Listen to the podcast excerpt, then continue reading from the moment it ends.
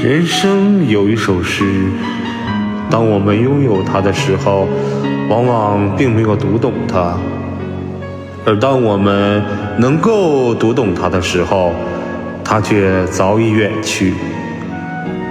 这首诗的名字就叫青春，青春是那么美好，在这段不可复制的旅途当中，我们拥有独一无二的记忆。不管他是迷茫的、孤独的、不安的，它都是最闪亮的日子。雨果曾经说：“谁虚度了年华，青春就将褪色。”是的，青春是用来奋斗的。当有一天我们回首来时路，和那个站在最绚烂的骄阳下曾经青春的自己告别的时候，我们才可能说：“谢谢你。”再见。